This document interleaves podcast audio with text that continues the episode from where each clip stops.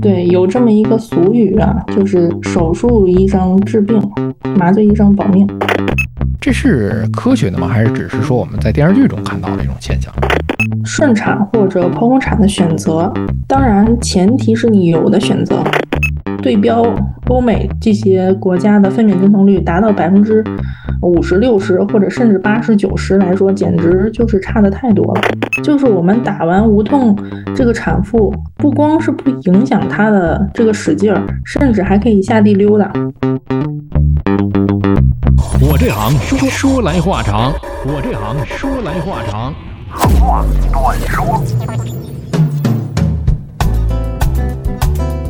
我这行说来话长，今天我们继续来聊麻醉科的事儿。今天我们请到的是麻醉医生汪大夫。大家这个对于麻醉医生的一些认识，因为大家平时挂号是挂不到麻醉的，这除了一些可能你必要的手术之前。手术评估，这是必须要有的一个环节之外啊，大家这个平时可能挂不到这个，呃，再有一些有一些误解，可以回听一下。那这一期还有这么几个误区，我们在上一趴里面留到一个问题：刘志珍。一般来讲，麻醉师嘛，叫麻醉师，他也不是护士，是吧？即便就是大家可能。不是能够清晰的喊麻醉医生呢？大家认为，呃，这个护士针打多了啊，扎一下感觉不到疼，但是在手术室里面，麻醉医生打那一针就感觉特别的疼，感觉麻醉医生不是专业打针的。这里是不是是涉及到我们在手术室里刚才提到那个问题？你肯定要进来挨一针。这个留置针啊，在不同的医院可能是由不同的角色来来放，但是肯定都是专业的。有可能是 比如说在，有可能是主任来放。如果一线麻醉大夫放进去，那肯定就是二线来；二线放不进去，肯定就是主任来。对，但是在我们医院，这个留置针呢，一般是手术室的护士来负责。哦，一般是护士来负责。有的医院可能是麻醉医生自己放。我因为在这个手术室里面，我们不是说工作不是分得很清楚，嗯，我们是属于一个团队。哦，相互协作的。对，可能你现在在忙着配药啊、抽药啊，可能这个针就我来扎。哦，哎，这个人眼里有活儿，哎，他就可以上去自己就干了，活儿都到眼巴前了啊，这事儿不干不行了，就是看眼力见儿。但是我们扎 扎这个留置针，一天也没有十个也有五个，所以肯定是专业的。哦，对，这个哪个医生其实他虽然是不经常的打针，但是也都是专业的，所以这都是基本功了。对，而且我自己认为麻醉医生应该是医生里面最会打针的啊，虽然跟护士姐姐们没法比啊。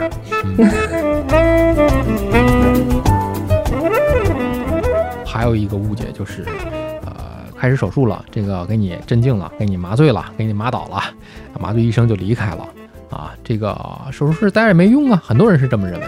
对，很多人就是在不了解的情况下，觉得麻醉就是打一针把人放倒就可以了。嗯，但实际上这个麻醉就像我之前第一期说的，它就像开飞机一样，它能确保让你起飞，但也得确保让你活着落地，对活着落地，安全的落地。对，要把你安全的落地。对，在你进行被麻醉了之后呢，呃，其实你是不知道的。哦，对，有这么一个俗语啊，就是手术医生治病，麻醉医生保命。哦，所以麻醉医生这个真的是得好好的善待呀，不能比手术医生不能有差别呀。啊，所以也确实是对我们是在这个在这个手术开始之后呢，手术本身对这个患者机体是有一定的刺激的啊。啊，包括麻醉药物对患者，我刚才说对他的这个血压、心率啊、血氧啊，都是有一定影响的。所以说，我们麻醉医生就像一个剂量的调节师，需要在根据这个患者的各项的监测的结果来随时的调整我的麻醉剂量、麻醉的方式，啊，以确保你在整个手术过程当中是安全、无痛、没有记忆的。很多人说啊，这一台手术就像是一个交响乐团，啊，比方说外科医生主刀，他可能是首席，那这个麻醉师相当于是指挥节奏大师。我觉得还是比较比较这个形象的，因为真正的如果是手术当中出现需要抢救的情况，这个指挥的这个席位肯定是属于麻醉医生的。啊，节奏全由麻醉医生来，因为生命体征都在你手里，各种参数啊，这仪表盘啊都在你手里。对，没错，我们需要根据这个患者实时的情况来做出判断，他需要什么样的操作、什么样的介入、什么样的处理，包括在抢救或者手术结束之后，我们也要确保这个患者能够安全的醒来。哎，你说到醒来了，就另外一个误区了，大家要问了。哎，一般醒过来是不是都是你看电视剧演的，都是靠家属来喊啊？很多的病人推出来之后啊，这个麻醉师、医生、护士啊，都会叫家属把这人喊醒。你说这医学现在这么发达了，怎么为什么要靠人来喊呢？甚至是让家属来喊呢？这是科学的吗？还是只是说我们在电视剧中看到的一种现象？啊，是这样的。其实，嗯，等到需要你这个病人见到家属之后，这已经是。病人其实已经是处于清醒的状态了，可能稍微有一点嗜睡，嗜睡就是还没醒过来。对，这已经是麻醉苏醒的非常的后半程了。非常。整个麻醉苏醒的这个过程呢，呃，一般是在手术间或者在麻醉恢复室完成的。嗯。啊，这个病人在麻醉的状态下插着气管导管或者其他的一些留置管，然后从这个从这个状态啊，慢慢的把药停了之后，患者的。血压和心率，还有呼吸逐渐平稳，然后自主呼吸慢慢恢复，然后麻醉医生去评估他这个自主呼吸是不是是不是能达到合格的一个标准，如果达到了，才可以给他拔掉气管插管。这些过程家属是前面是没有看到，也不会参与，患者也不会有任何的记忆，但实际上这是麻醉苏醒非常重要的一个环节。所以说这个落地环节，对，没错。当把这个气管导管拔掉之后，他恢复了自主呼吸，血氧啊、心率啊、血压啊都没有问题了。然后这个麻醉医生呢，呃，就会把这个患者送出这个麻醉恢复室，嗯，让这个家属喊病人呢，一方面是，呃，让他在嗜睡的情况下不要。睡过去就造成了呼吸抑制，防止这个并发症的发生。再一个也是这样的一个危险，有一些是这样的危险，因为它这个镇痛药呢是一把双刃剑，它在你它在给你镇痛的同时，可能有一定的呼吸抑制的作用。呼吸抑制的作用，呃，对，呼吸喊醒。对，通过这个唤醒病人啊，一方面是避免他发生呼吸抑制这样的情况，再一个这个病人本身呢。在一个陌生的环境醒来，他如果能听到家属的呼唤呢，他有一定的安全感，也利于他的归宿。归属感。对。啊，我说呢，要不然让老板去喊就更好了，啊，这个效果可能会更那个人快速一点，是吧？可能从床上弹起来。支棱起来是吧？哎，刚才我们说到的是这一点，就是呃喊喊病人起来。那苏醒了之后啊，咱们就顺着这个线性来推啊。嗯。几乎所有的病人在苏醒之后，醒了之后，他在病房里面了啊，感觉就是伤口非常的疼，是就就一般来讲都会给这个呃止疼棒，也叫什么止镇痛泵是吧？对，实际上是叫镇痛泵。镇痛泵是吧？呃，也是就像输液的那种，自己可以调节的这种是吧？那为什么他会感觉已经给药了，那为什么还疼呢？啊，是这样的，镇痛泵现在，呃，随着这个科技的发展，它也有一定的进步。呃，前些年大规模使用的是叫我们称之为“傻瓜泵”。傻瓜泵的意对，傻瓜泵的意思就是它的这个输药的速度是一定的。恒定的啊，不变的。对，并且你不能自己去控制。哦，嗯，它可能设定的就是两毫升每小时，那它就按这个速度走。你不管你是一百斤还是五百斤，都是按这个速度走。哦，现在那肯定改进了。对，那肯定对于你个体化的用药是不合理的。现在随着科技进步，我们呃会有一些新的技术啊，出现了这个智能泵。哦。智能智能根据自己来调节吗？还是 AI 来控制？呃，它有一部分是 AI，也就是说，可能我们通过大数据的研究发现，按你这个公斤体重，每个小时给五毫升是 OK 的。嗯啊，那我就这给给这个泵设每个小时给你加五毫升的量。啊，然后呢，同时这个泵还有一个自控的模式啊，就是在这个背景剂量的情况之上啊，你还可以有一个 PCA 这么一个按钮。就是嗯，patient control，呃，这么一个按钮，你可以每按一次自己额外再加一次药。哦，自主的去在手动挡再去加一个药，有疼的不行了，然后自己感觉已经吃不消的时候，自己在对，因为每一个患者他对这个镇痛药物的这个适应的情况是不一样，他的这个疼痛敏感度也是不一样的。哎，我问一个特别关键的一个问题啊，我这必须得拦你一下了，自己可以加呀，那加这一下的话，我加钱吗？这不加钱哦，不加钱哦。啊，是这样，存在说我为了省点钱，我就自己不不不不按这一下。哦，没有没有，是这样的，我们是把比如说二百毫升、三百毫升的这个镇痛泵液是放在这个镇痛装置里面的啊啊，它属于一个至少在我们医院啊，或者我所知道的医院属于一个打包价。哦，对，就你买完单了。啊，对对对。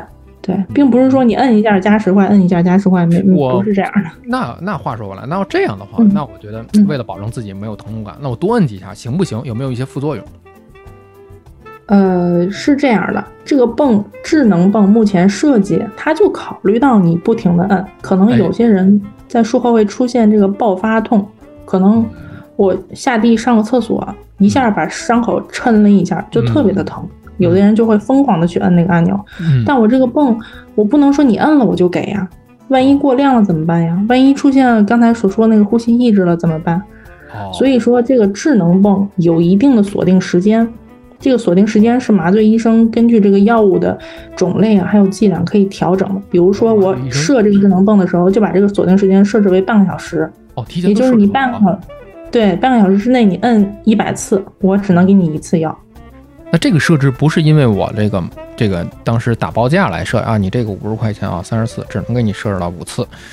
不不，这个这个不是，这个我们更多的考虑不是不是这个用药量，我们更多的是从你的安全角度来考虑的啊。你看你看，大家这样就会理解了。那所有的这些设置也是根据我们不断的科技发展、时代进步，跟大家的这个个人的个体差异性，其实它是一个定制化的一个设备。对这个医疗的这个方向，逐渐就要就在走向这个个体化的医疗，还有舒适化的医疗。那也就是说，现在真的是科技越来越进步了。我们医疗这个手段，就我据我所知，包括什么远程的机器人的、达芬奇的这种，呃，越来越多了。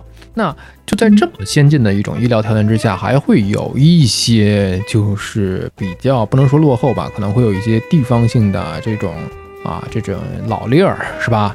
因为打个比方啊，打个比方，因为我看日剧比较多一点，日剧的医疗剧啊，比方说《产科医红鸟》，它那里边就是关于妇产科的一些个场景，呃，可能有一些个人纠结点在于，我是呃生孩子的时候是自然分娩还是要这个剖宫产，是吧？他可能会觉得很多人倾向于这个去做一个自然分娩，他这是非常。注说是注重也好，还是非常的纠结在这一点上。还有一个就是咱们啊，这是两个问题。还有一个就是说啊，无痛分娩，无痛分娩。会不会影响胎儿的健康？就是婴儿的健康，就是很多人，你看啊，老一辈，老一辈觉得什么？哎，那个生孩子哪有不疼的？别人都疼，别人都在这生，为什么你都疼？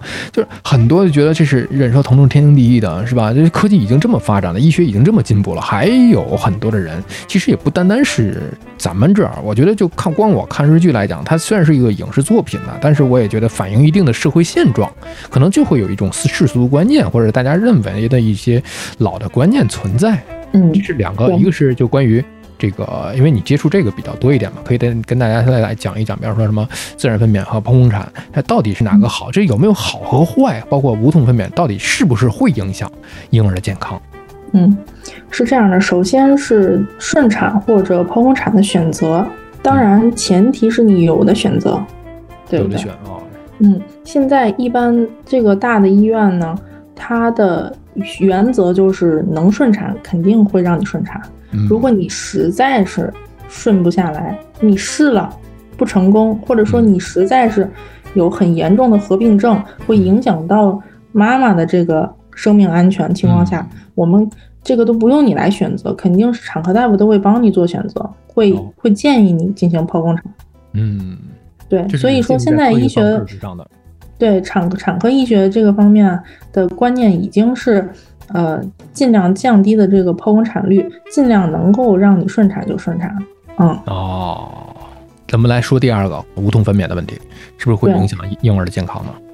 对，之前也跟这个顺产和剖宫产有关系。就之前有一段时间啊，咱们国家的剖宫产率是非常高的，甚至达到百分之五十六十。嗯，但是这些年为了降低剖宫产率，就是很多妈妈就开始尝试去顺产，但这个顺产本身又非常痛苦，所以说也带动了这个分娩镇痛的发展。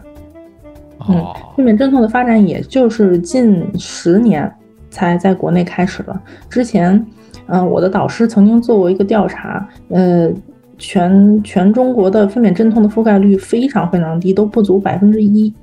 分娩镇痛的覆盖率？对，没错。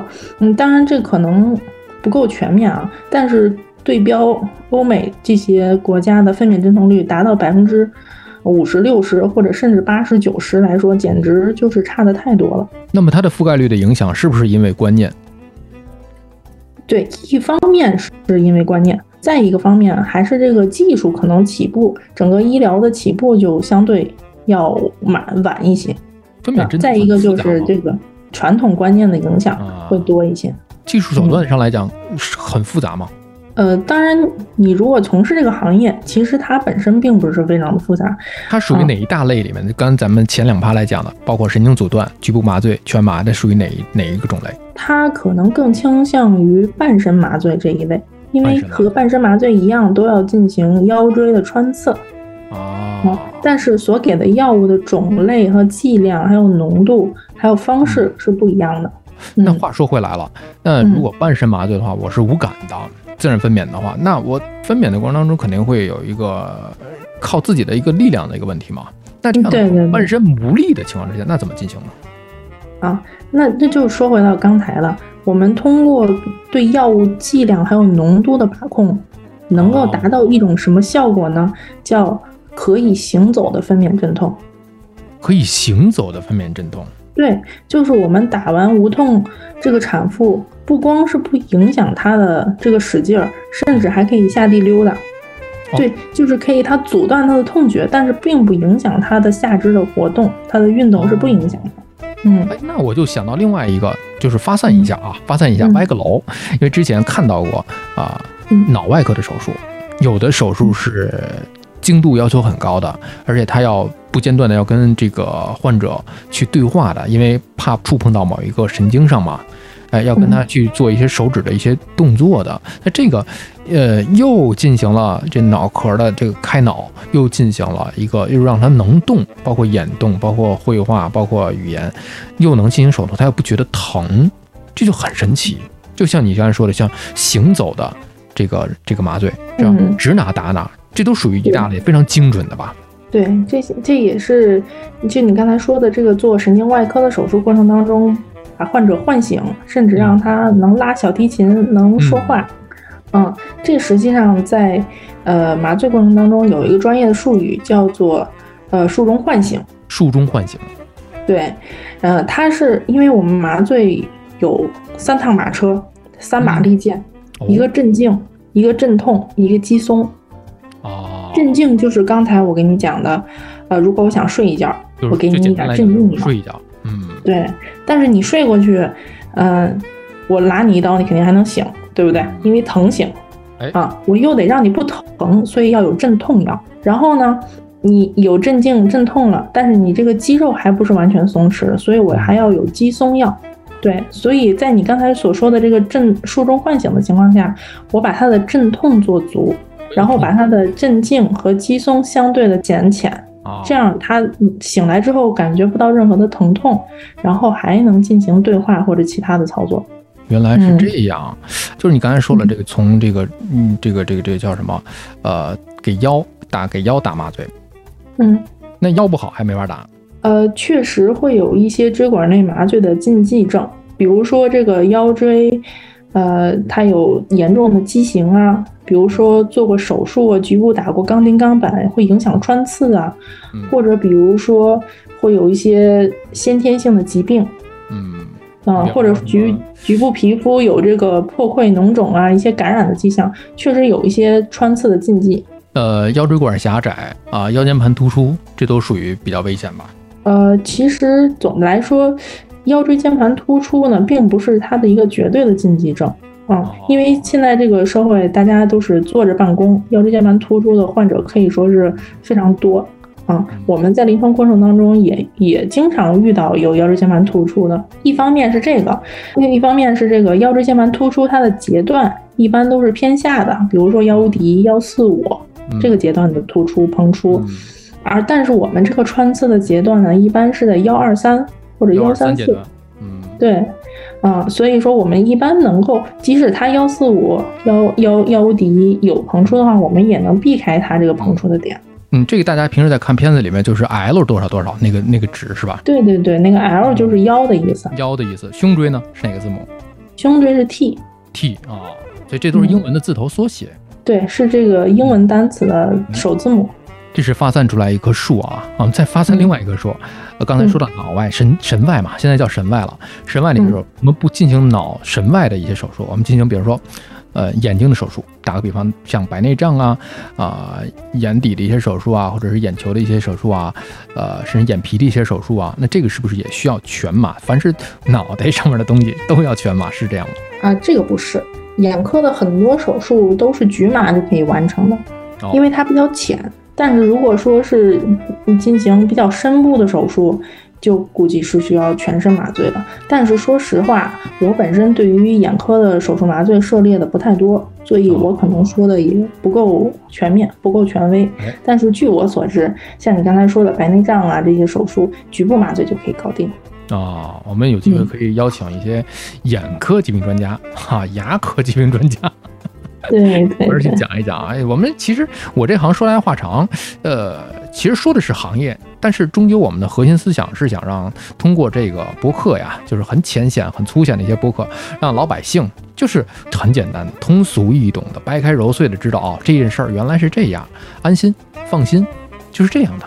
因为很多我们的信息是不对称的。你比方说麻醉麻醉医生在哪儿啊？我就没见过麻醉医生。那其实它是一种，就是一种忍者的存在。但是手术室、手术手术台上，就是让你就活下来的啊，是整个整场的节奏控节奏的节奏大师，就是这样的。就是很多人，包括。我们前面做的那个开飞机的机长也是一样，你根本就不知道这原来哦，操作是这么多。落地之后不开舱门，原来有这么多的流程工作要做。嗯，当然前面的那个王大夫也可以去了解一下，听一听。好 的，好的。你这么一说，我特别特别想去听一听，到底有有多么复杂。对，其实就是想让大家去了解这个行业，其实就是那些离我们又很近，但是又离我们很远的那些个行业。所以我这行说来还挺长。Thank you.